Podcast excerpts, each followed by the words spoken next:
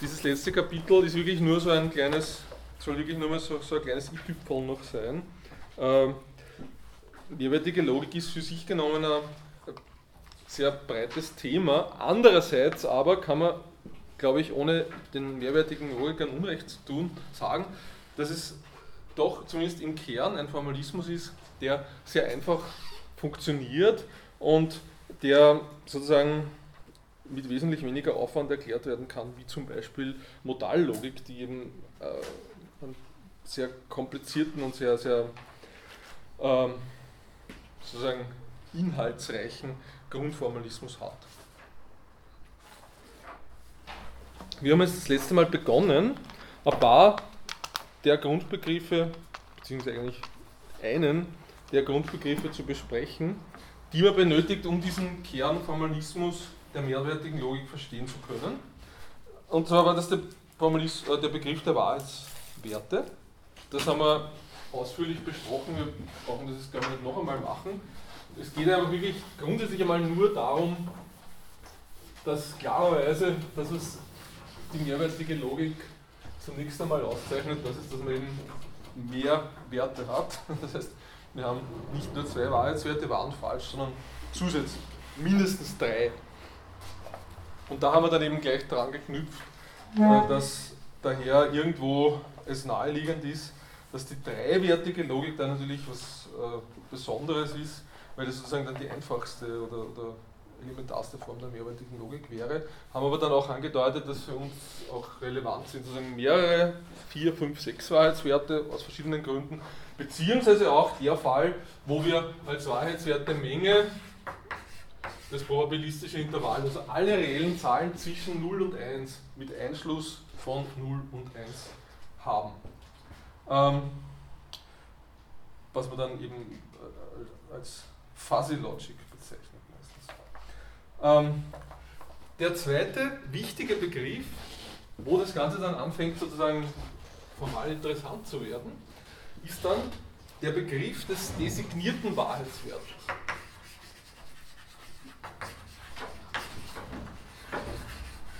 Vielleicht ist das, ich meine, dass man mehrere Wahrheitswerte braucht, ist im Prinzip eh klar und das ist jetzt sozusagen nichts irgendwie sophisticatedes, was aber wirklich schon sophisticated ist und in gewisser Weise auch vielleicht das ist es eigentlich den Kern dieser ganzen Sache mehrwertige Logik ausmacht, ist es dieser Begriff, der Begriff des designierten Wahrheitswertes. Und zwar geht es da anschaulich gesprochen um die Frage, was tut man jetzt mit diesen vielen oder mehreren Wahrheitswerten, die man da hat. Ja? Diese Frage ist relevant, wenn ich den Fall der Fuzzy Logic habe, wo ich alle reellen Zahlen zwischen 0 und 1 habe. Und das ist aber natürlich auch relevant, wenn ich irgendeinen anderen Fall habe. Also ich hätte da jetzt so einen Fall, wie, was weiß ich, ich sage es, ich bezeichne es jetzt doch mit irgendwelchen Namen. Nicht? Ich habe jetzt zum Beispiel einen Wahrheitswert, der steht für mich sozusagen für klassisch falsch, irgendwie, in einem noch näher zu bestimmenden Sinn. Dann habe ich irgendwelche anderen Wahrheitswerte, die stehen jetzt für irgendwie, was weiß ich, keine Ahnung, halb wahr oder, oder wahr und falsch gleichzeitig oder sonst irgendwas. Und dann habe ich am Schluss noch irgendwie so einen komischen Wahrheitswert, der irgendwie für das klassische wahr steht. Also das heißt, in gewissem Sinn sowas wie eine abgespeckte Variante dieses äh, probabilistischen Intervalls könnte man sich vorstellen. Wenn man sagt, ich nehme einfach nur ein paar Punkte heraus aus diesem Intervall. Und irgendwie, haben wir das letzte Mal gesagt, hat man in der mehrwertigen Logik immer diese Interpretation irgendwie im Hinterkopf, weswegen man äh, oft auch den Formalismus so anlegt, dass man auch in dem Fall, wo man endlich viele Werte hat, immer irgendwelche Zahlen angibt. Ja, also das wäre sozusagen, wenn man das übersetzt, würde es sein, also wenn man da diese Punkte weglassen würde, vierwertige Logik als Beispiel, dann würde es eben so ausschauen, dass man sagt, ich habe da jetzt einen Wahrheitswert 0, dann habe ich ein Drittel, zwei Drittel und 1. Ja. Und die Frage ist jetzt aber, wie schätzt man jetzt diese Wahrheitswerte ein? Und da gibt es jetzt eben diesen in gewissem Sinn vielleicht überraschenden oder vielleicht für manche auch partout gerade nicht überraschenden Schritt, dass man sagt, in letzter Konsequenz komme ich, so sehr meine Logik mehrwertig sein mag oder nicht, eh nicht darüber hinaus, dass ich letztlich doch wieder eine zweiwertige Logik habe. Ja? Und das ist eben genau der Schmäh, den man da mit diesem designierten Wahrheitswert einführt. Ich muss mich nämlich, wenn ich das irgendwie vernünftig interpretieren will, diese mehrwertige Logik, darauf festlegen, welchen Wahrheitswert ich in irgendeinem Sinn als gut oder schlecht empfinde, beziehungsweise welchen Wahrheitswert ich als designierten Wahrheitswert empfinde, was äh, interpretiere, was letztlich natürlich das Gegenstück dazu bildet, zu dem, was man normalerweise als wahr bezeichnet hat. Ja? Äh, das heißt, was ich jetzt machen muss, ist rein formal betrachtet einmal, ich habe jetzt da meine Menge von Wahrheitswerten v und ich muss jetzt eine Menge von designierten Wahrheitswerten bestimmen, die nichts anderes ist als eine Teilmenge dieser Menge von Wahrheitswerten. Ja? Und im Grunde genommen kann das natürlich beliebig sein. Ja? Das heißt, ich habe irgendwelche Wahrheitswerte und dann habe ich irgendwelche designierten Wahrheitswerte. Äh, allerdings wird es im Normalfall nicht völlig beliebig sein. Ja? Also zum Beispiel, wenn ich mir jetzt überlege, äh, welche sinnvollen Einschränkungen werden diese designierten Wahrheitswerte haben, dann wird es zum Beispiel im Normalfall relativ wenig Sinn ergeben, dass diese Menge der designierten Wahrheitswerte leer ist. Ja? Weil was würde das bedeuten in gewissem Sinn, wenn diese Menge der designierten Wahrheitswerte leer wäre, würde das ja bedeuten, dass ich in gewissem Sinn in dieser Logik nur Falschheit ausdrücken kann, aber keine Wahrheit. Ja, also ich hätte sozusagen nur negative Wahrheitswerte und keine positiven. Wäre irgendwie komisch und wenn man sich den Formalismus dann anschauen würde, würde man auch sehen, funktioniert schlecht. Genauso wäre es komisch, wenn das umgekehrte Extrem gelten würde, nämlich wenn diese Menge der designierten Wahrheitswerte gleich ist der Menge der Wahrheitswerte als solche, weil da hätte ich genau das gegengesetzte Problem. Ich könnte dann sozusagen nur äh, Abstufungen von wahr ausdrücken, ich hätte aber keinen, keine Falschheitsmöglichkeit. Ja?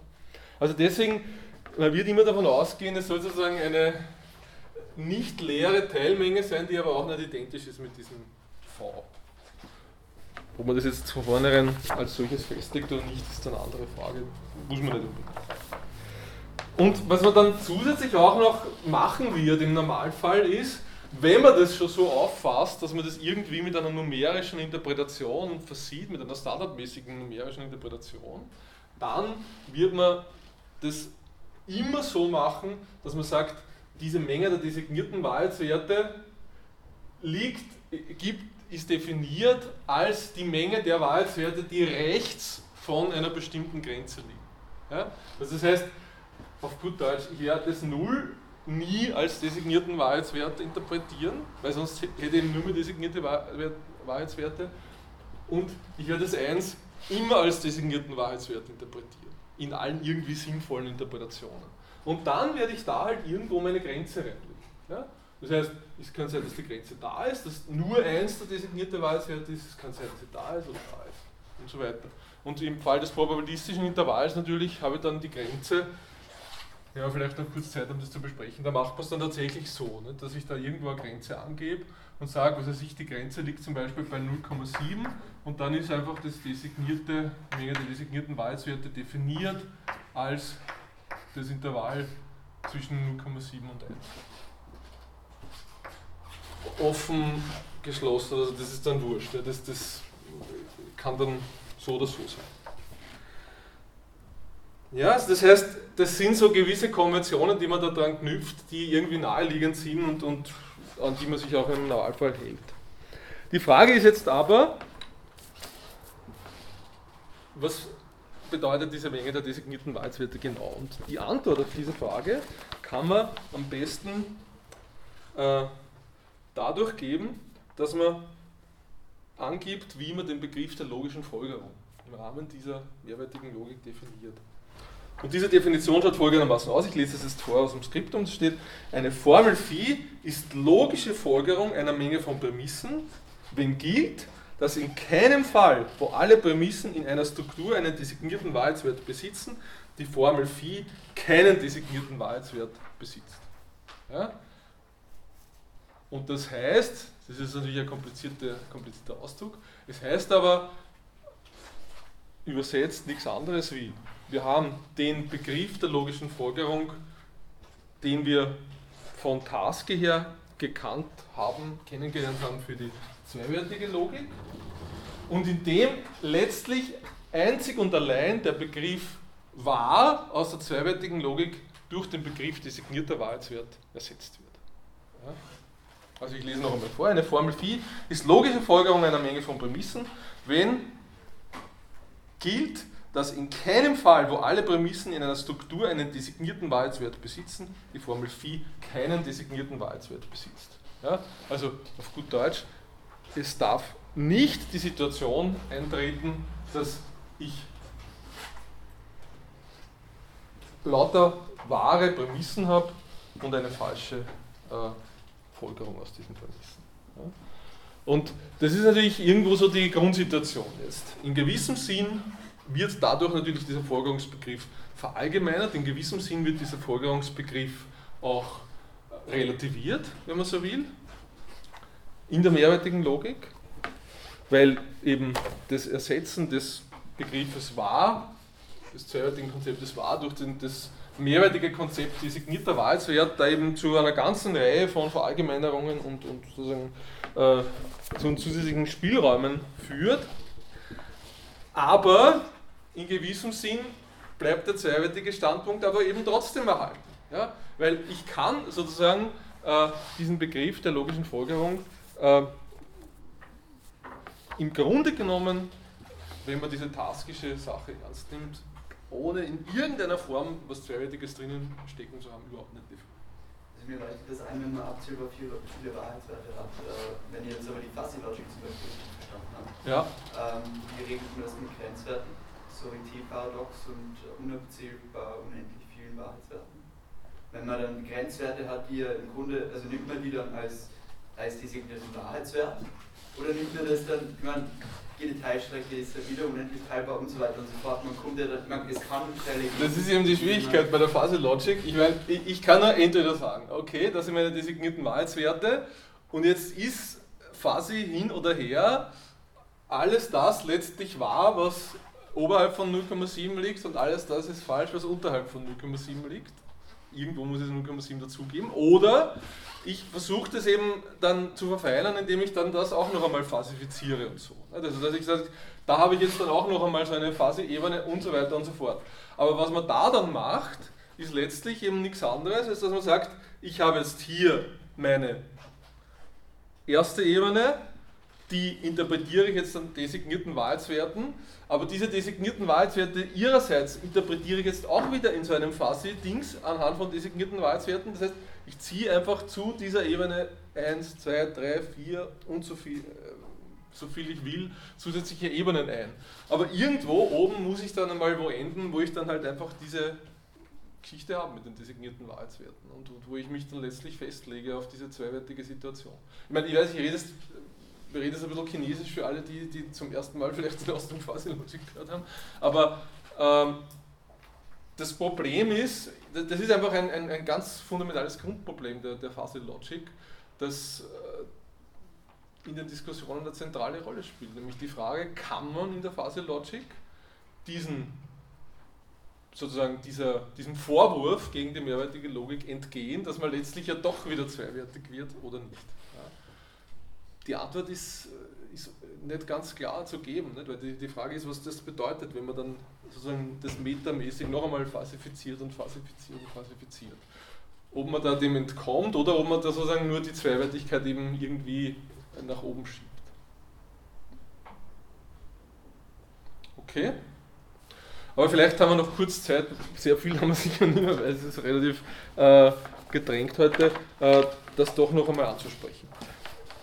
In jedem Fall ist es einfach so, dieser Begriff designierter Wahrheitswert ist ein ganz fundamentaler Begriff jeder mehrwertigen Logik. In irgendeiner Form muss ich ihn einführen, weil ich sonst eben nicht in der Lage bin, einen logischen Folgerungsbegriff anzugeben und weil es somit, wenn ich das nicht hätte, irgendwie komisch wäre, das noch eine Logik zu nennen. Ja, ich hätte dann irgendeinen Formalismus, der irgendwas ausdrückt, aber irgendwie haben die meisten Logiker oder fast alle Logiker immer die Intuition, wenn das eine Logik sein soll, also wenn das ein Formalismus sein soll, der den Namen Logik verdient, dann muss irgend sowas wie ein logischer Vorgangsbegriff vorkommen. Und das bedeutet wiederum für die meisten, es muss irgend sowas vorkommen wie dieser taskische Formalismus. Und deswegen äh, setzt man sozusagen zumindest in klassischen Interpretationen der mehrwertigen Logik immer diese Annahme an, dass man da diese designierten Wahrheitswerte hat und die eben dann dazu benutzt, um einen brauchbaren logischen Vorgangsbegriff zu bekommen. Aber wie gesagt, das ist, wie ich schon gesagt habe, das ist wirklich der Schlüssel, das Schlüsselkonzept und da ist sozusagen da ähm, sieht man gewissermaßen auch schon die Grenzen dieses Formalismus und, die, und, und, und, und, und das Problem, das man angehen muss, wenn man auch das nicht wollen würde. Ja, wenn, wenn man sagt, ich will ja überhaupt diese Zweiwertigkeit in gar keiner Weise, dann muss man schauen, wie man weiterkommt. Okay, aber bleiben wir trotzdem einmal bei der Annahme dessen, dass dieses Konzept quasi unausweichlich ist und versuchen wir vor dem Hintergrund einmal diesen Formalismus zu verstehen. Ähm, die, nächste, die nächste Idee, die dafür wichtig ist, ist, äh, und letztlich es ist klar, sind das alles Einschränkungen, die wir hier machen. Ja, also das designierte Wahrheitswert ist klar, also eine riesengroße Einschränkung. Ich habe meine Wahrheitswerte und dann muss ich die aber irgendwie wieder zu einem zweiwertigen Konstrukt machen, im weitesten Sinn, äh, indem ich die designierten Wahrheitswerte bestimme. Dann habe ich Wahrheitsfunktionalität. Wir werden allerdings sehen, also wenn, wenn Sie noch ein bisschen Geduld haben, wenn wir dann uns die dreiwertige Sache zum Beispiel anschauen, werden wir sehen, das hat, da steckt durchaus einiges drinnen an diesen designierten Wahrheitswerten. Also in einem ganz simplen, trivialen Sinn ist es auf jeden Fall nicht so, dass das plötzlich wieder zweiwertig wird, durch die Hintertür. Aber kurz noch Geduld. Da haben wir jetzt den nächsten Begriff der Wahrheitsfunktionalität. Der bedeutet, ich nehme auf jeden Fall an, in den meisten Fällen einer mehrwertigen Logik, ich sage es bewusst in den meisten Fällen, weil zum Beispiel, wenn Sie in das Buch von dem Graham Priest reinschauen, der diskutiert Fälle, wo die Logik nicht wahrheitsfunktional ist. Äh, das vielleicht kurz erläutern. Was bedeutet es einmal, wahrheitsfunktional zu sein? Das bedeutet nichts anderes, als ich muss in einer solchen Logik, die diese Eigenschaft hat, wahrheitsfunktional zu sein, immer jede Formelmenge in einer Weise interpretieren, dass ich eine Funktion habe, die mir für diese Formelmenge Lx habe ich es ja genannt, äh, eine Zuweisung zu Wahrheitswerten bestimmt. Ja? Also eine semantische Interpretation einer wahrheitsfunktionalen Logik muss immer so ausschauen, dass ich jede Formel nehme und sage, diese Formel hat jetzt in dieser Interpretation genau diesen Wahrheitswert. Und das ist natürlich insofern eine Einschränkung, als man eben genau einen Wahrheitswert angeben muss. Nicht? Und da gibt es dann diese Möglichkeit, die der Graham Priest auch diskutiert, statt wahrheitsfunktionalen Logiken wahrheitsrelationale Logiken zu definieren, wo man dann einfach sagt, ich hebe auch diese Einschränkung auf und bestimme für jede Formel eine Menge von Wahrheitswerten, die ich dieser Formel dann zuordne. Ja? Aber wie gesagt, wenn Sie wollen, das können Sie auch gleich wieder vergessen, weil äh, es ist die Frage, ob das jetzt wirklich ein Formalismus ist, den man unbedingt braucht. Ja? Priest diskutiert ihn und das hat sicher ähm, sozusagen seine Meriten. Ja? Ist es dann nicht in gewissem Sinn immer noch eine Funktion, solange ich jeder Sicher, Formel sicher. Also, das ist eine in gewisser Weise, ich glaube, ich habe es auch ins Skriptum reingeschrieben, es ist so eine Sache, nicht? wenn ich jetzt sage, ich ordne eben eine Menge von Wahrheitswerten zu, dann ist ja das nichts anderes als eine Funktion in die Potenzmenge dieser Wahrheitswertmenge. Also wenn man es jetzt rein freakig mathematisch aufzieht, ist es eh Kupfstück gesprungen, weil das ist immer eine Funktion natürlich. Nicht? In meinem Fall ist es halt eine normale Funktion in die Wahrheitswerte, in einem anderen Fall ist es eine Funktion in die Potenzmenge der Wahrheitswerte. Und wenn ich dann einfach sage, die Potenzmenge der Wahrheitswerte sind eigentlich meine Wahrheitswerte, dann bin ich da. Nicht? Deswegen sage ich, man muss es nicht, man braucht das nicht unbedingt, diese Wahrheitsrelationalität, weil man, wenn man will, das auch auf Wahrheitsfunktionalität herunterbrechen kann. Und das ist dann wieder so eine Sache, wo man sagen kann, das ist Geschmackssache. Nicht? Kann es so erfassen, ich kann es so erfassen. Der Priest sagt, ihm ist lieber, das war als relational aufzufassen. Andere könnten sagen, naja, brauchen wir eh nicht, wir gleich eine Funktion in die Potenzmenge der Wahrheitswerte. Der Witz, der dahinter steckt, ist in jedem Fall der, dass man mit dieser Relationalität sowas wie diese ganzen Sachen mit Formeln können wahr und falsch gleichzeitig sein, in den Griff kriegen will. Also es ist einfach nur eine alternative Möglichkeit, so Sachen wie Parakonsistenz beispielsweise auszudrücken, die wir halt hier dann auf ein bisschen andere Art und Weise ausdrücken. Ja, aber gesagt, Braucht man nicht unbedingt, weil es geht eh so auch. Deswegen für uns die verbindliche Annahme, wir sagen, es ist wahrheitsfunktional, wir ordnen bei einer semantischen Interpretation immer jeder Formel einen genauen Wahrheitswert zu. Ähm, dann haben wir da den Begriff einer mehrwertigen Struktur. Äh, vielleicht lassen wir das weg. Ja, also da geht es darum, dass man sich überlegt, wie interpretiert man Prädikatenlogik mehrwertig. Sie können sich ja dann da durchlesen, es ist nicht wahnsinnig komplex, es steckt nicht wahnsinnig viel Neues drinnen. Wir bleiben jetzt aus Zeitgründen bei der Aussagenlogik und nehmen an, dass es einfach eine Formelmenge, die eine aussagenlogische Formelmenge ist. Ähm, dann der nächste Schritt ist, und das ist jetzt natürlich der Schritt, wo es ins Detail geht, man muss sich jetzt überlegen, was habe ich für Junktoren in dieser mehrwertigen Logik. Das heißt, es ist in dem Fall natürlich nicht mehr so, und das ist eine ganz wichtige ähm, Feststellung, es ist in dem Fall nicht mehr so, dass ich jetzt ohne weiteres dieses aus der zweiwertigen Logik bekannte Prinzip übernehmen kann, dass es genügt, einfach eine ganz bestimmte Grundmenge von Junktoren zu definieren. Also zum Beispiel einfach zu sagen, ich definiere die Negation und die äh, Konjunktion und führe alle anderen Junktoren auf die zurück. Ja, das funktioniert im Allgemeinen in der mehrwertigen Logik nicht mehr. Weil man da eben das Problem hat, dass man sozusagen jeden Junktor für sich sich überlegen kann und jeden Junktor für sich definieren kann und dann zu dem Schluss kommt, im Normalfall, dass irgendwelche dieser Formeln, die man aus der zweiwertigen Logik kennt, dass man jetzt die Konjunktion in der und der Weise auf die Disjunktion und die Negation zurückführt etc., einfach nicht mehr, mehr funktionieren. Ja, diese Formeln sind dann keine Äquivalente zu dem Junktor, wie man es aus der zweiwertigen Logik. Also das ist ein, wichtige, ein wichtiges Prinzip der mehrwertigen Logik. Äh, ich schreibe es vielleicht daher. Ähm, Junktoren können im Allgemeinen, natürlich schon Fälle, wo das geht, aber im Allgemeinen können Junktoren nicht wie in der zweiwertigen Logik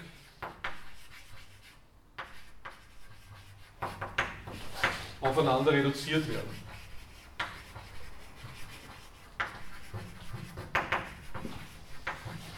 Und weil das so ist, muss man sich eben hier zunächst einmal überlegen, welche Junktoren will ich definieren. Wie will ich diese Junktoren dann definieren? Sprich, ich muss eine Wahlstafeldefinition angeben und dann schaut man, kann ich jetzt die entsprechenden Äquivalente wie in zweitigen Logik auch hier finden oder nicht. das, ist dann, das muss man einfach zu Fuß und Schritt für Schritt angehen.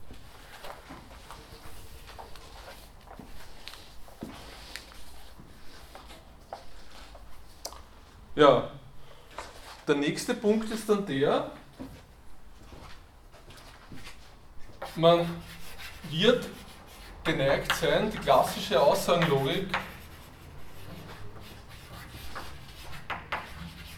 als Sonderfall zu behalten.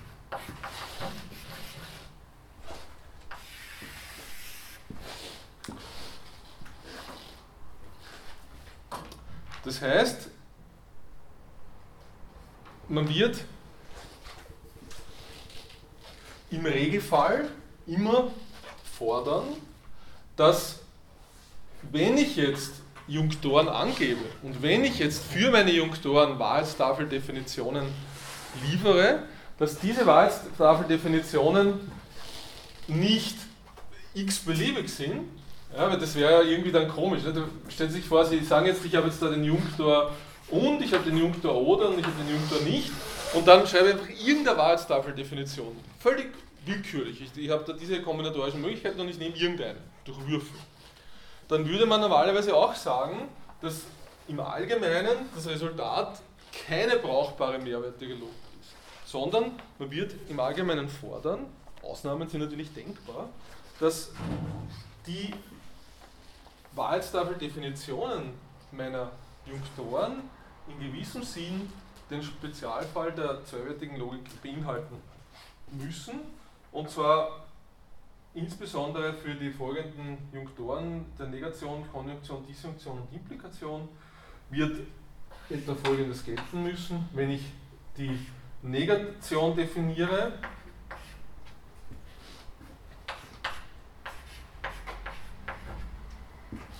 dann würde die Negation eines, eines Wahrheitswertes ähm,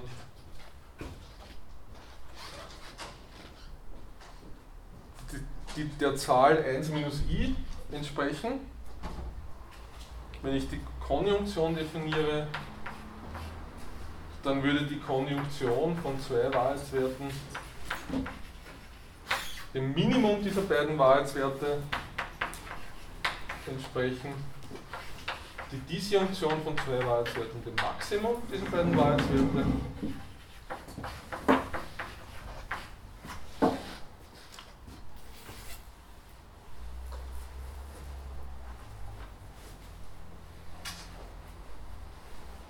Multiplikation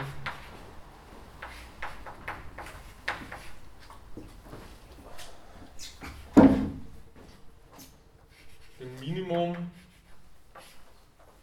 von 1 und 1 minus i plus j.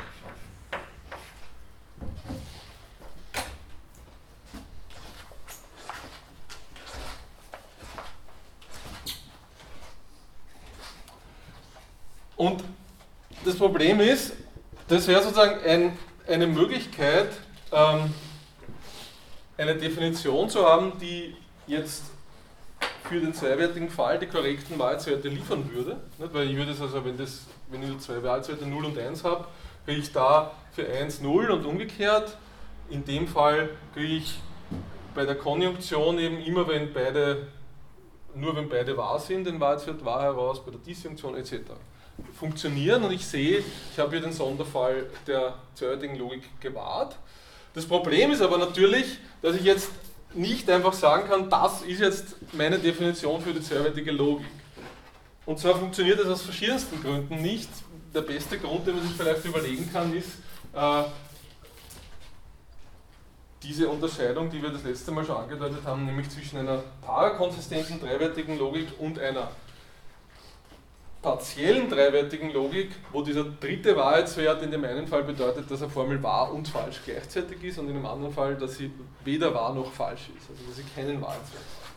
Und da wird man einfach sehen, ich kann jetzt nicht einfach da irgendwelche Definitionen übernehmen, sondern ich muss wirklich überlegen, was kann jetzt oder was muss jetzt zum Beispiel die Konjunktion, was muss jetzt die Disjunktion und so weiter bedeuten.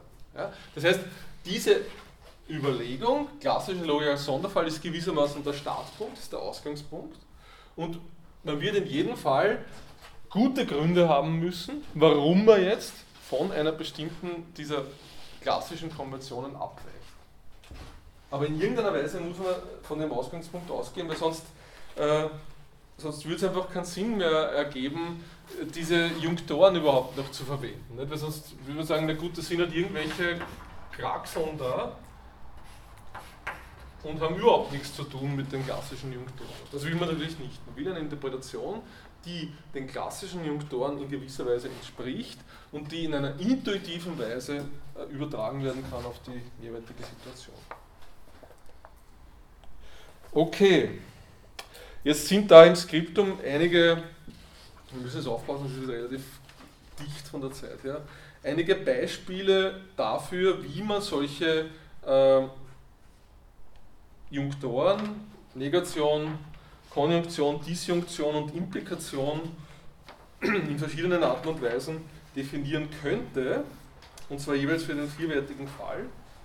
Äh, wir müssen das jetzt einfach überspringen, ja, weil das, äh, es, wird, es wird sonst zu dicht. Und wir diskutieren die Beispiele für die Junktoren dann ganz konkret äh, bei unserer Diskussion der dreiwertigen Logik, also der, des Unterschiedes parkonsistente und, und äh, partielle Logik. Und gehen jetzt einfach hier kurz weiter. Quantoren überspringen wir natürlich auch, weil wir gesagt haben, wir machen nur mehr den, den aussagenlogischen Fall. Und wir kommen dann zu dem sozusagen Begriff der alle diese Festsetzungen, die man ja getroffen hat, letztlich zusammenfasst und der es mir ermöglicht, in einer konsistenten Weise eine mehrwertige Logik zu definieren durch die Angabe einer Wertestruktur.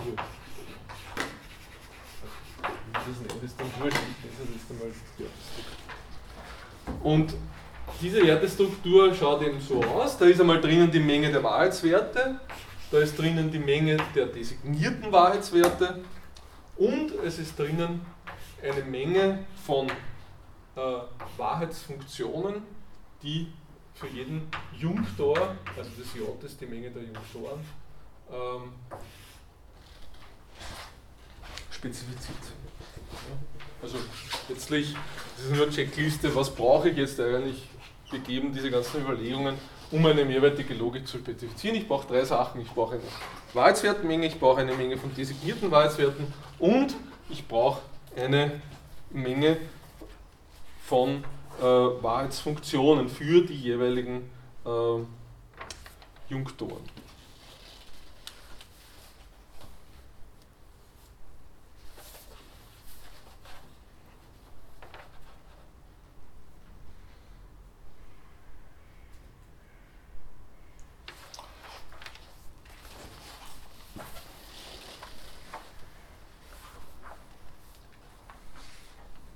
Und damit müsste die Sache definiert sein. Ja? Damit müsste die, die Logik vollständig definiert sein, gegeben irgendeine äh, semantische Interpretation im Fall der Aussagenlogik, die mir einfach den Aussagen konstanten Wahrheitswerte zuordnet. Ja? Also das ist sozusagen der Hintergrund, das ist das Framework der Logik. Und wenn ich dann irgendeine semantische Interpretation hernehme, also irgendeine für, wie wir es immer genannt haben, A, eine Interpretation, die mir den einzelnen Aussagenkonstanten meiner Sprache an Wahrheitswert zuordnet, dann muss letztlich diese Wahrheitsfunktion vollständig definiert sein.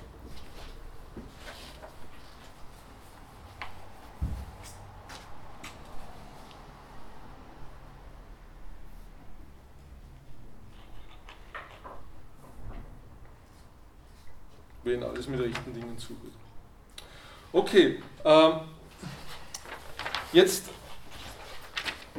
gibt es dazu noch Fragen. Also das wäre sozusagen der, der Grundformalismus, wenn man sich überlegt, was, was muss ich mir unbedingt merken, um zu verstehen, was ist mehrwertige Logik, würde ich sagen, das sind wirklich letztlich diese zwei Sachen. Ich habe mehrere Wahrheitswerte, das ist eh klar, aber das wissen wir vorher auch schon. Und ich habe dann diese designierten Wahrheitswerte.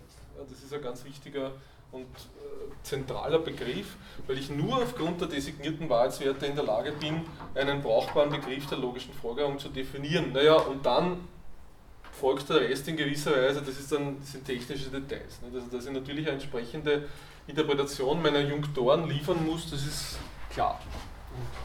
Äh, was wir uns jetzt überlegen müssen ist, ähm, wie kann ich jetzt mir anhand von Beispielen überlegen, wie eine solche Wertestruktur eben konkret ausschauen könnte für bestimmte mehrwertige Logiken.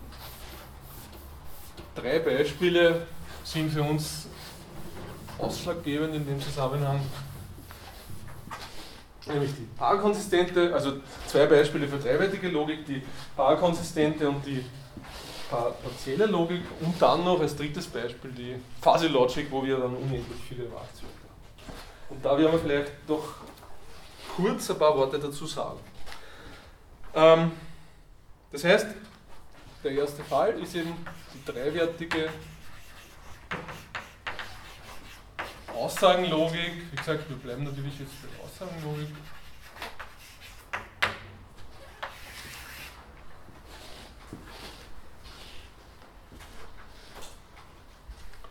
Und bei der dreiwertigen Aussagenlogik äh, ist natürlich das Problem das, ähm, dass ich mir, also wir haben da, ich habe da das so, ich glaube, das ist auch bei dem Priest so, ich habe diese drei Werte 0, 1 und i halt, man könnte auch 0,5 schreiben, aber das ist wurscht. Ja. Ähm, und ich muss mir jetzt überlegen, was hat dieser dritte Wahrheitswert für eine Bedeutung? Ja, weil wenn wir uns überlegen, aber wie ist das jetzt zum Beispiel mit den designierten Wahrheitswerten, dann ist klar, gemäß dessen, was wir gesagt haben, äh, gemäß dessen, was wir gesagt haben, ist bei der dreiwertigen Logik es so, dass eigentlich nur zwei Fälle denkbar sind, was die designierten Wahrheitswerte betrifft. Der eine Fall wäre der, dass ich sage, ich habe nur einen designierten Wahrheitswert, nämlich den Wert 1, weil wir ja gesagt haben, die, die, die designierten Wahrheitswerte sollen immer das 1 beinhalten und das 0 nicht beinhalten. Daher wäre der eine Fall der, ich habe nur das 1 drinnen, also das ist ein erster Fall, die gleich 1. Und der zweite Fall, gemäß unserer Konventionen, wäre der, dass das d gleich 1 und das i beinhaltet. Das sind die zwei Fälle.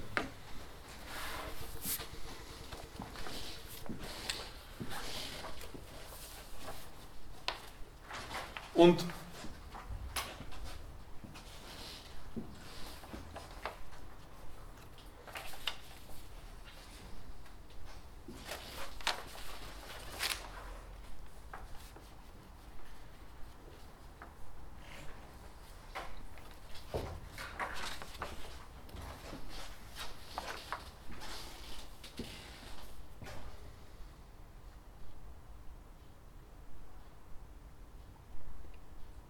Die Frage ist jetzt, welche Interpretation wird man in der partiellen Logik oder in der paarkonsistenten Logik jeweils bevorzugen wollen. Also was würden Sie zum Beispiel sagen im Fall der paarkonsistenten Logik, wenn eine Formel sowohl wahr als auch falsch sein kann, das heißt wenn dieses i wahr und falsch gleichzeitig ausdrückt, wie müsste man dann die designierten Wahrheitswerte ansetzen? Eigentlich? Also erster Fall oder zweiter Fall? Genau. Also ich würde sagen zweiter Fall, weil es muss ja den Fall einschließen, das i kann auch für wahr stehen, das i steht auch für wahr und eben für falsch gleichzeitig. Deswegen der zweite Fall. Es muss das i auch ein designierter Wahrheitswert sein. Umgekehrt in der, in der partiellen Logik, wo das i interpretiert werden soll als weder wahr noch falsch, was würde man da für eine? Ja, es wird irgendwie konsequenterweise eigentlich der erste Fall sein müssen. Und zwar deswegen, weil das i eben keinen Wahrheitswert repräsentiert. Ja, also das heißt, von den designierten Wahrheitswerten her ist es einmal relativ klar, diese Unterscheidung zu machen. Und jetzt überlegen wir uns kurz, fangen wir mal an mit der partiellen Logik.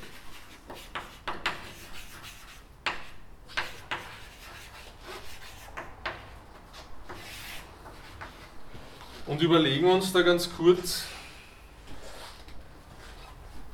ein paar Beispiele für Junktoren. Die man da auf der Seite 123 findet. Also wie ist es mit der Negation? Naja, 0i1. Die Negation von 0 wird natürlich 1 sein, die Negation von 1 0. Das ist klar. Wie schaut es mit i aus? Also partielle Logik i, ich, eine Sache ist weder wahr noch falsch, dann wird auch die Negation wahrscheinlich weder wahr noch falsch sein. Ja, das heißt, ich übernehme da einfach das i. Dann in einer naheliegenden Interpretation. Wie das aus mit der Konjunktion? Ich habe da 0 i1, 0 i1. So, wenn jetzt beide falsch sind, ist die Konjunktion natürlich auch falsch. Wenn eine von den zwei falsch ist, ist die Konjunktion auch falsch liegt nahe. Wenn beide wahr sind, ist die Konjunktion auch wahr, liegt auch nahe. Und dann sagt man, wenn ich von einem von beiden nicht weiß, ob es wahr oder falsch ist, dann weiß ich auch von der Konjunktion ob es wahr oder falsch ist.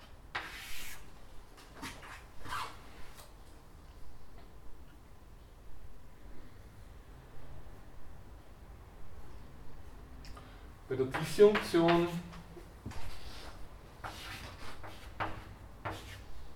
oder machen wir vielleicht gleich die Implikation.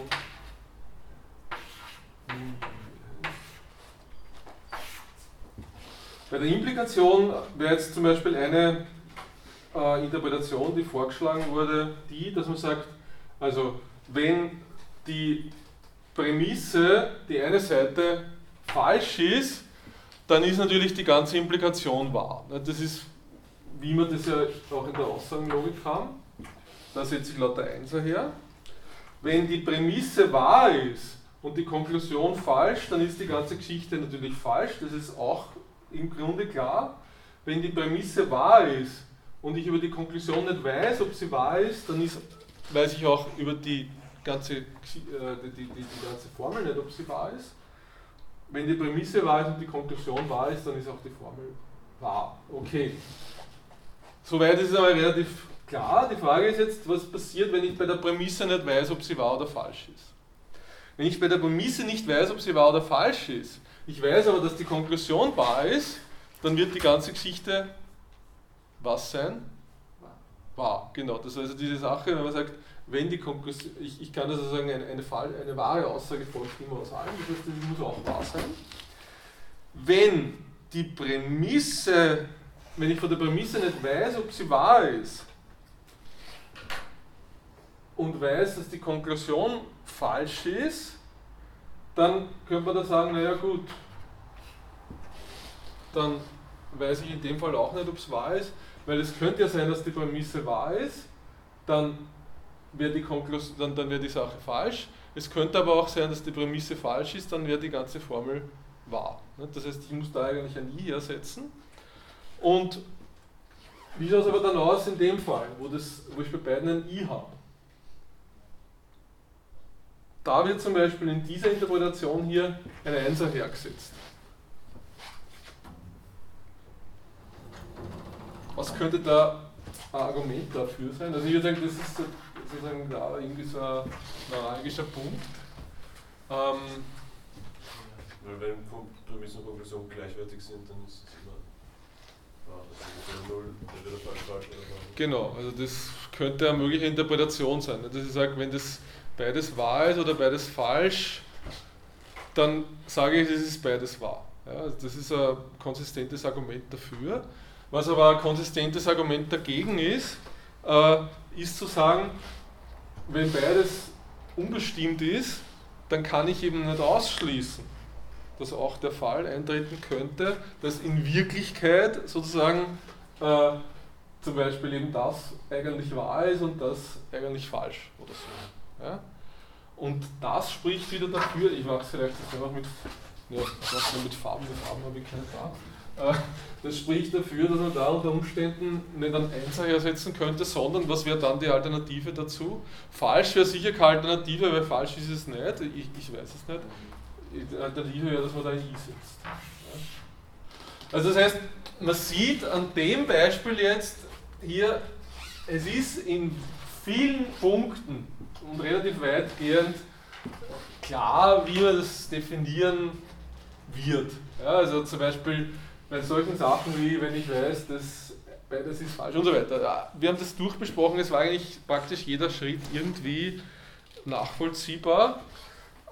Es ist aber zumindest in dem einen Punkt, da ist es nicht so ganz klar. Also wenn man davon ausgeht, wenn es denselben Wahlwert hat, okay, dann ist es 1.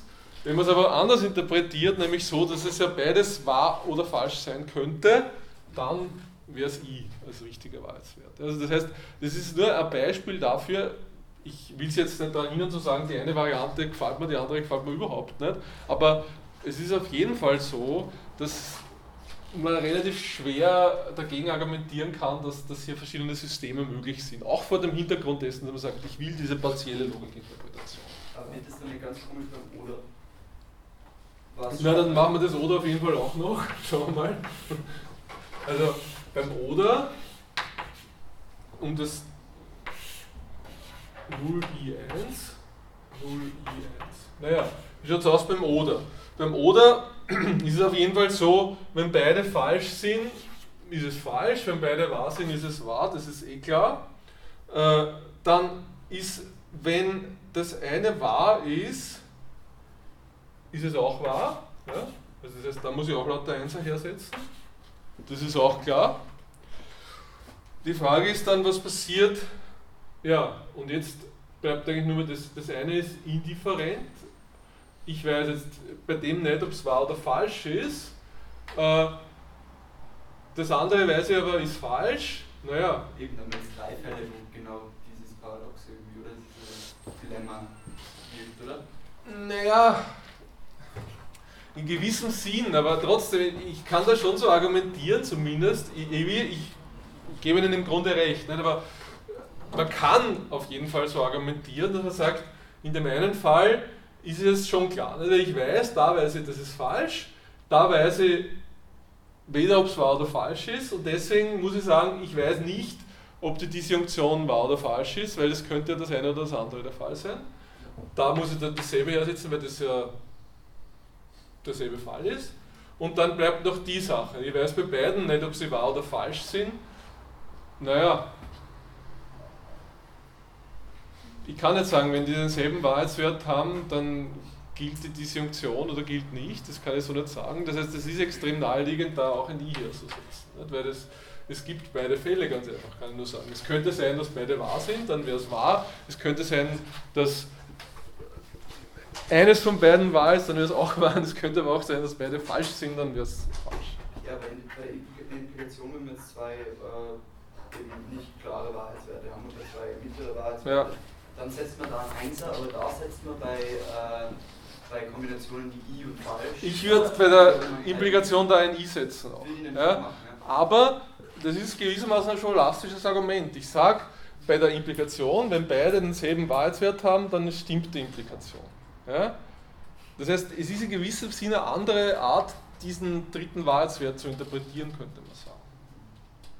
Ich will jetzt auch nicht sagen, dass das ist sozusagen der Weisheit letzter Schluss ist. Es gibt ja da viel mehr Vorschläge, das zu interpretieren. Äh, was für uns nur wichtig ist, also das heißt, präzise sagen, ich möchte das zum Beispiel anders interpretieren.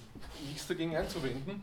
Was wichtig ist, ist nur, es muss ein konsistentes Bild ergeben und was wir sehen ist, es gibt offensichtlich mehrere Möglichkeiten wo man zumindest sagen muss, das ist in gewissem Sinn konsistent, auch wenn man es nicht will oder wenn man es nicht unterschreibt, die Art und Weise zu interpretieren. Wir können natürlich sagen, okay, für uns ist jetzt, wenn man da, setzt man da ein I her, damit ist das eh alles wunderbar. Das ist, ist auch okay, aber es ist wahrscheinlich so, dass es dann andere Interpretationen gibt, wo das immer noch eine partielle Logik ist, wo man aber dann aus irgendwelchen Gründen andere, andere Festsetzungen über die, Wahrheits, über die Junktoren treffen. Wollten Sie auch noch was sagen?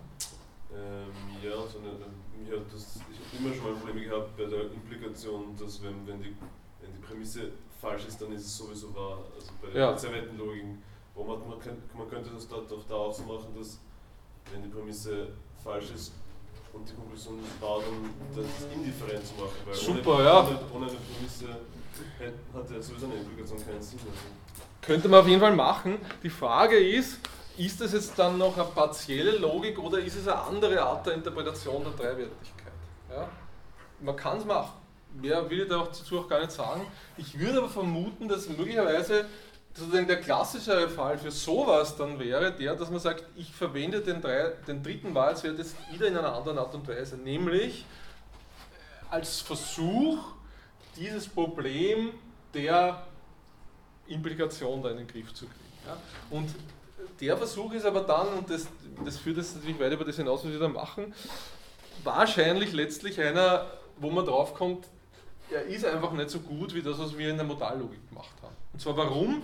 Weil ähm, es ist irgendwie, man landet, wenn man sich fragt, warum funktioniert diese Art der Implikation nicht, wie in der zweiheitigen Logik, landet man irgendwann irgendwie immer bei dieser Sache mit diesen äh, mit, mit, mit, diesen ähm, Ceteris Paribus Klauseln. Ja? Und das kann man aber da natürlich nicht einfangen.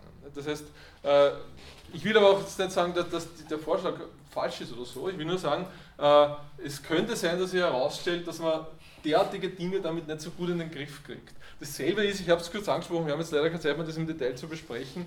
Ich könnte mir auch ähnliche, ich könnte ähnliche Überlegungen anstellen, eben eine Modallogik insgesamt in einer dreiwertigen Logik zu, zu interpretieren, indem man das, diesen dritten Wahrheitswert einschlägig auffasst. Aber auch da zeigt sich dann, ich finde extrem schnell irgendwelche Beispiele, wo ich erst recht wieder keine plausible Interpretation rauskriege. Ja. Deswegen hat man für diese, sagen wir mal, stärkeren Konzepte, für diese, wo irgendwie im Hinterkopf immer so eine Art Intuition über mögliche Welten drinnen steckt, also über unterschiedliche Kontexte, von denen man redet, äh, letztlich meistens diesen mehrwertigen Logikbegriff verworfen und gesagt, da gehe ich lieber in die Modallogik, während zum Beispiel eben bei der partiellen Logik äh, ist es natürlich perfekt, ne? weil da geht es genau darum, da geht es einfach darum, ich habe Formeln und da gibt es bestimmte Situationen, ich weiß, wo ich nicht weiß, ob das wahr oder falsch ist. Und das kann ich letztlich nur mit einer dreiwertigen Logik äh, interpretieren. Da brauche ich genau diesen Formalismus. Okay, ähm, das extrem kurz unser äh, Statement zur partiellen Logik. Was ich noch andeuten möchte, was die ganze Sache spannend, ja, ich meine, wenn wir es schon angesprochen haben, vielleicht das nur als, als Randnotiz. Also diese Sache, wie der, ich glaube Lukasiewicz war es, versucht hat, den Möglichkeitsoperator zu interpretieren, war so, dass er gesagt hat, wenn das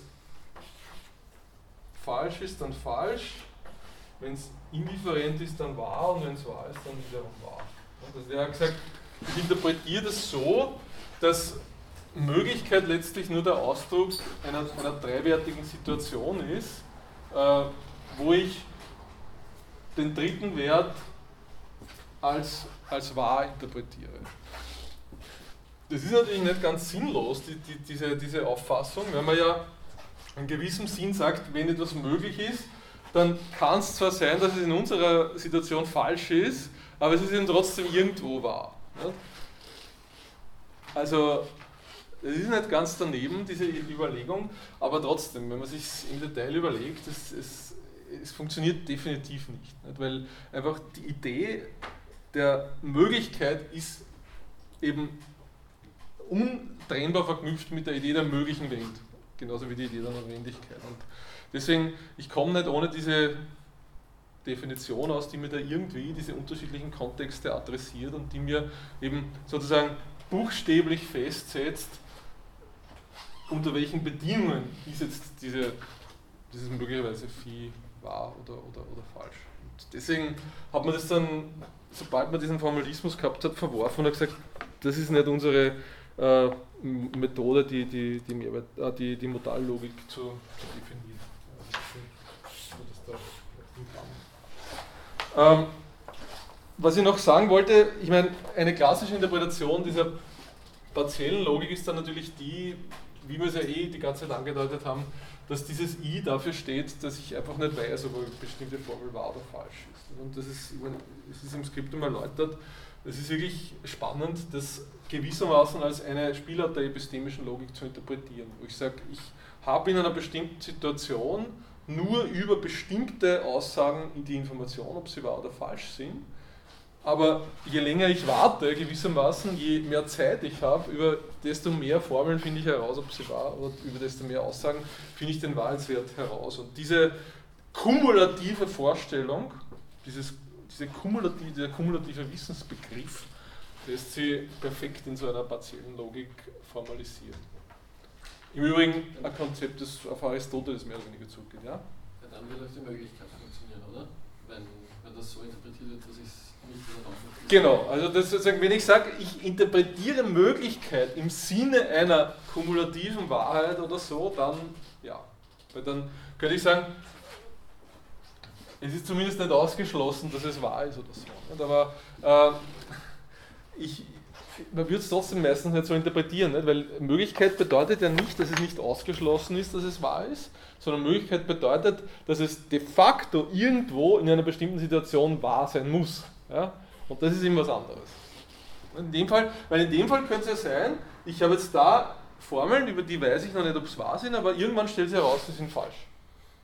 Und dann würde ich aber trotzdem da als möglich interpretieren. Und das ist es ist ein bisschen was anderes. Ich meine, ich sage jetzt auch nicht, dass die Interpretation total daneben ist. Ich habe das nur in Klammern gesetzt und nicht durchgestrichen, aber äh, es, ist, es ist wahrscheinlich nicht, in, in den meisten Fällen nicht das, was man wirklich meint, wenn man von Möglichkeit redet. Ist ja dann, bei der Implikation ist es ja dann äh, epistemisch ganz interessant, wenn man jetzt von dieser Konzeption ausgeht. Weil wenn ich nicht weiß, ob das eine wahr ist oder das eine gibt und äh, das andere gibt, ich kann immer sagen, wenn es das gibt, dann gibt es das andere auch. Also wenn man jetzt die äh, Konzeption nimmt, dass man da eins Ja. hat. Und das ist, das spricht doch meiner Meinung nach extrem stark dagegen. Das ist epistemisch sehr problematisch, oder? Ja, sicher, sicher. Also, Also wenn man es epistemisch interpretiert, dann das, das aber es gibt eben auch andere Interpretationen. Ich glaube, unser Problem ist, wir haben es von vornherein, das war meine Suggestion, sozusagen eh immer epistemisch interpretiert und sind deswegen da klar dass eigentlich das eins eh keinen Sinn ergibt. Aber es gibt ja auch andere Interpretationen wahrscheinlich, die müsste man sich überlegen im Detail, äh, wo das dann funktioniert. Also das ist, es ist sicher nur eine, aber eine sehr naheliegende Interpretation, diese epistemische Sache. Und da würde man auf jeden Fall da dieses I hersetzen. Aber selbst wenn man es deontisch interpretiert. Ich weiß nicht, ob das äh, eine Handlung richtig ist Ja. und die andere Handlung, aber wenn die eine Handlung passiert oder sowas, dann andere so. Oder Ja. Wie könnte man das dann interpretieren? Und dann auch nicht wirklich der. Ja, es ist, ich meine, es ist ja schon aber man müsste mal nachschauen, vielleicht, vielleicht hat der Priest irgendwas anzubieten. Weiß nicht, müsste man reinschauen einmal in, in das, in das Priest-Buch, weil der bringt eh immer irgendwelche Beispiele, vielleicht hat der von, einen, schlüssigen Grund dafür, warum manche diese, diese Interpretation haben. Mir fällt jetzt auch keiner ein, muss ich ehrlich sagen. Okay, darf ich ein paar Minuten überziehen? Sie können auch gerne gehen, weil wir sind jetzt dann schon am Ende der Zeit, aber ich möchte nur ganz kurz, also wenn Sie gehen müssen, überhaupt kein Problem. Ich möchte nur ganz kurz noch diese äh, fahrerkonsistente Logik ansprechen. Weil das ja ein Thema ist, das wir schon diskutiert haben. Wie gesagt, paarkonsistente Logik würde man jetzt eben so interpretieren, dass die designierten Wahrheitswerte eben auch dieses i umspannen. Die Frage, die wir uns kurz stellen können, ist jetzt, wie würde man da jetzt die ähm,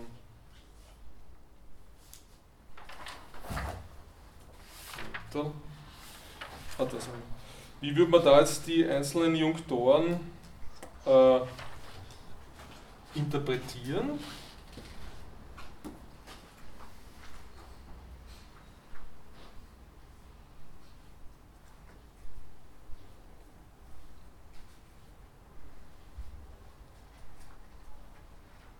Also ich habe da zwei Beispiele erwähnt.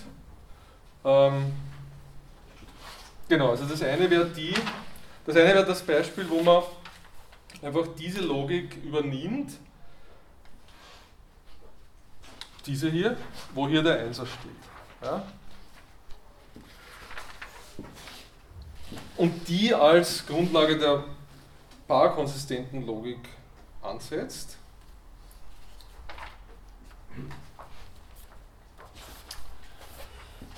Man müsste jetzt natürlich wieder im Detail überlegen, ist es plausibel oder nicht. Ich meine, klar, bei der Negation ja, wird man natürlich so vorgehen. Wenn, wenn das falsch ist, dann ist die Negation und so weiter. Äh, wenn das wahr und falsch gleichzeitig ist, dann ist auch die Negation wahr und falsch gleichzeitig. Das heißt, es sind viele Sachen sicher plausibel und vor allem dort, wo es Überschneidung gibt mit der zweiwertigen Logik, wo ich die Nuller und Einser interpretiere, wird das natürlich sich überschneiden mit der partiellen Logik.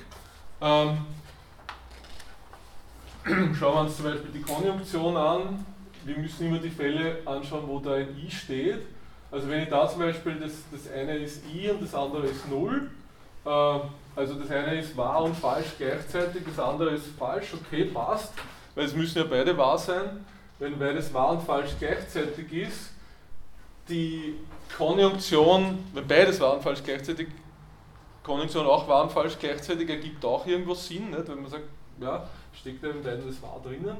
Und genauso zu sagen, wenn das eine wahr und falsch gleichzeitig ist, das andere wahr ist, dann ist auch die Konjunktion wahr und falsch gleichzeitig. Ja, also es ist, es geht ja nur um die Frage, ist das jetzt die einzige Möglichkeit, sondern ergibt es irgendwie Sinn. Nicht? Und, und so scheint das alles irgendwie Sinn zu ergeben.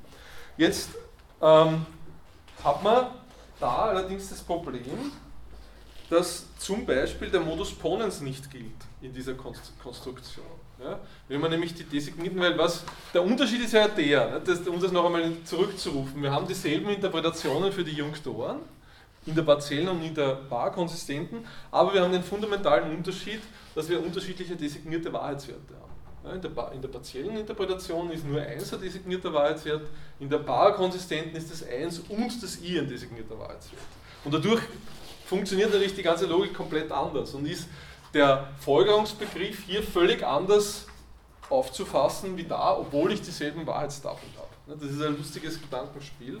Und ähm, ja, und es zeigt sich eben, wenn man es durchdenkt, wir haben jetzt keine Zeit mehr, das zu durchdenken, zum Beispiel, dass der Modus Ponens nicht gilt, was natürlich eine ziemlich arge Sache ist, nicht? weil äh, ja, das ist irgendwie, sagt man, Grundannahme das, das, ähm, der Logik in gewissem Sinn. Und deswegen kann man sich da jetzt eine alternative Interpretation der Implikation überlegen. Das ist im Übrigen was, was, was ich einfach aus dem Priest-Lehrbuch übernommen habe. Also da finden Sie wesentlich mehr dazu. Weil der ja sozusagen Spezialist ist für diese ganzen parkonsistenten Sachen. Nämlich die, dass er sagt, ich interpretiere das natürlich wieder so, dass da steht ein 1er, 1er, 1er. Ähm, da steht, ja, das, das andere ist alles anders da steht, da stehen Einser, das ist klar. Also das ist ja gleich, wenn man sagt, wenn die Prämisse falsch ist oder die Konklusion wahr ist, dann ist es wahr. Das bleibt gleich, aber die anderen Sachen interpretiert er anders. Und zwar sagt er, er setzt hier überall einen Nuller hin. Das heißt, er sagt, wenn das wahr und falsch gleichzeitig ist, die Konklusion falsch, dann ist die ganze Sache falsch ergibt Sinn, nicht? weil man sagt, es, ist, es steckt der Wahrheitsbegriff drinnen, dadurch ist es falsch.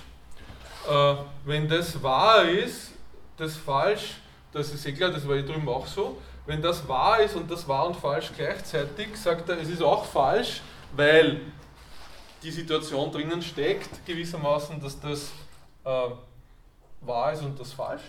Das ist auch falsch. Und hier setzt er ein i hin.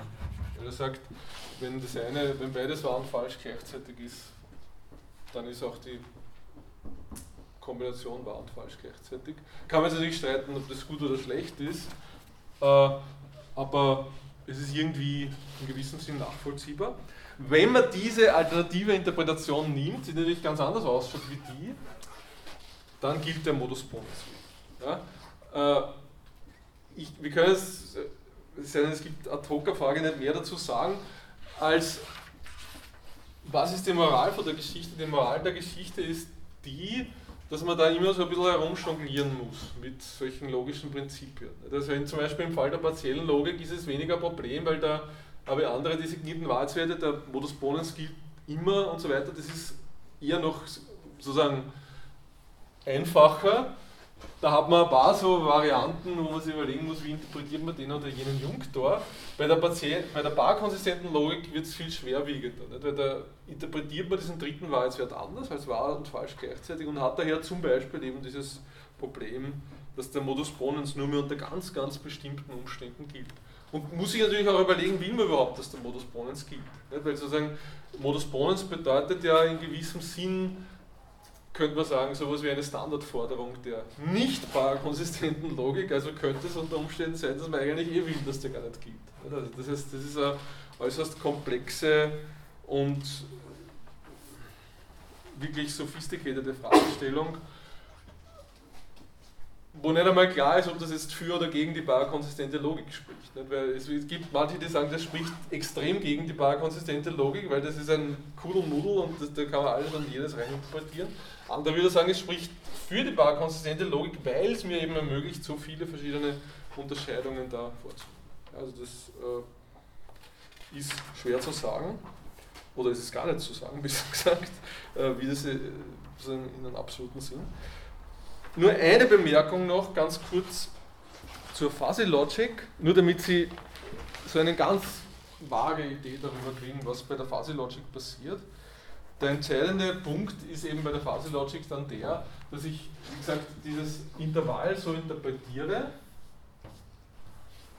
dass ich da irgendwo bei diesem zwischen 0 und 1 eine Grenze reinsetze und sage, das ist alles nicht designiert, das ist alles designiert.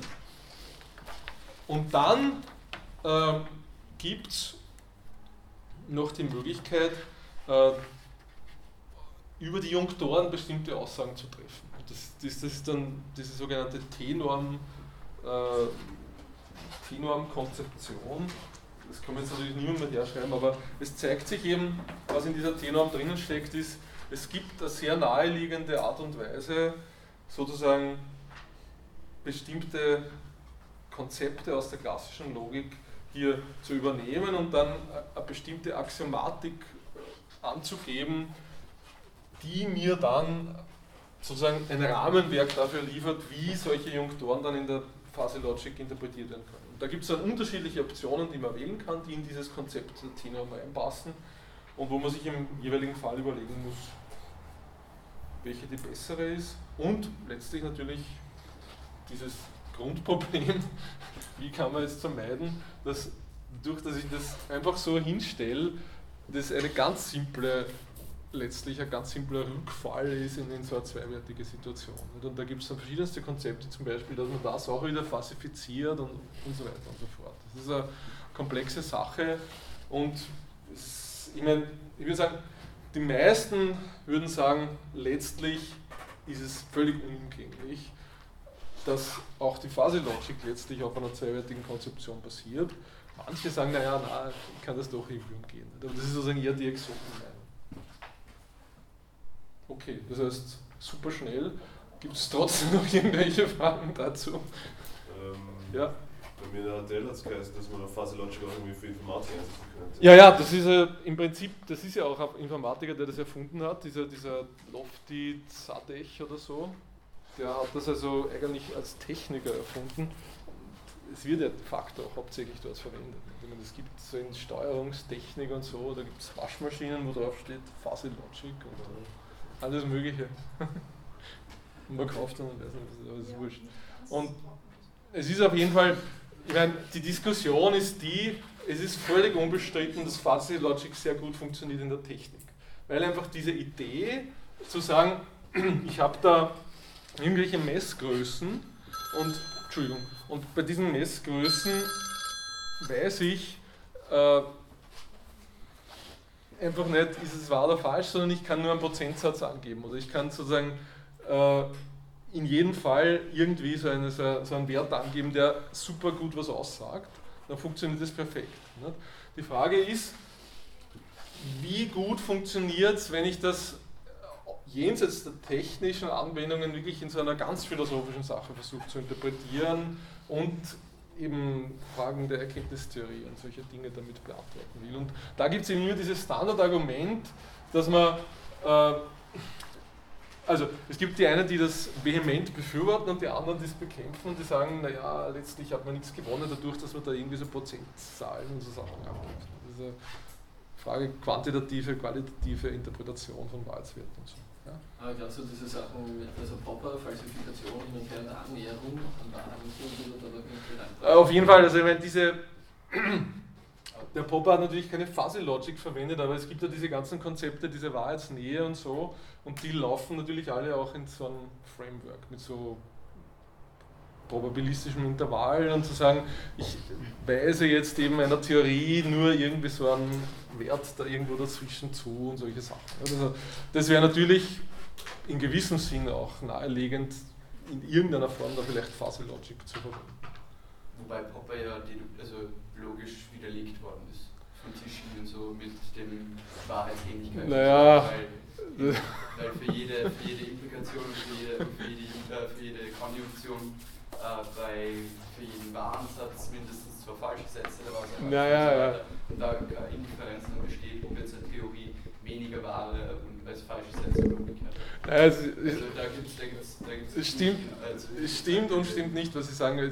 Schauen Sie rein, wenn, wenn Sie eingeben Truth Likeness in dieser En- Stanford-Enzyklopädie, das fängt eben an mit diesen Tichy und, und, und David Miller Aufsätzen und da gibt es eine unendliche Literatur, wo man dann versucht, das trotzdem zu retten.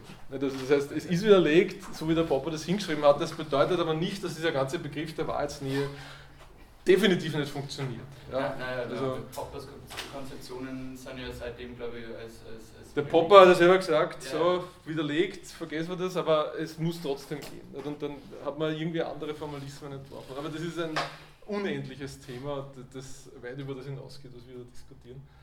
Ähm, hat auch mit der Fuzzy Logic, würde ich sagen, wenig zu tun. ne? Das, das Fuzzy Logic wird stark verwendet im Zusammenhang mit der Fragestellung der Wahrheit. Also die Frage, es gibt einen Begriff, der ist irgendwie vage, also zum Beispiel Farbbegriffe, wo ich sage, da, da ist rot und da ist orange und dann gibt es irgendwo dazwischen, sagen, ist es jetzt rot, ist es orange. Da ist Fuzzy Logic eines der klassischen Konzepte, mit dem man versucht, diesen Wahrheitsbegriff zu formalisieren. Und da wird das ganz, ganz stark in der Philosophie verwendet. Sonst, ehrlich gesagt, fällt mir jetzt kein Beispiel ein, wo man sagen könnte, das, das ist jetzt wirklich eine Riesendebatte in der Philosophie, die ganz stark mit Fuzzy Logic operiert. Das sind alles, die anderen Sachen sind alle Sachen, da spielt eine Rolle diese Wahrheitsauffassung, die irgendwie in diesem Kontinuum zwischen 0 und 1 drinnen ist. Es ist aber nicht zwangsläufig so, dass man das umlegt auf Fuzzy Logic. Also das sind sehr unterschiedliche, es ist eher Wahrscheinlichkeit und, und, solche Sachen, die da eine Rolle spielen. Okay, gut, das war jetzt sozusagen das chaotische Ende dieser Lehrveranstaltung.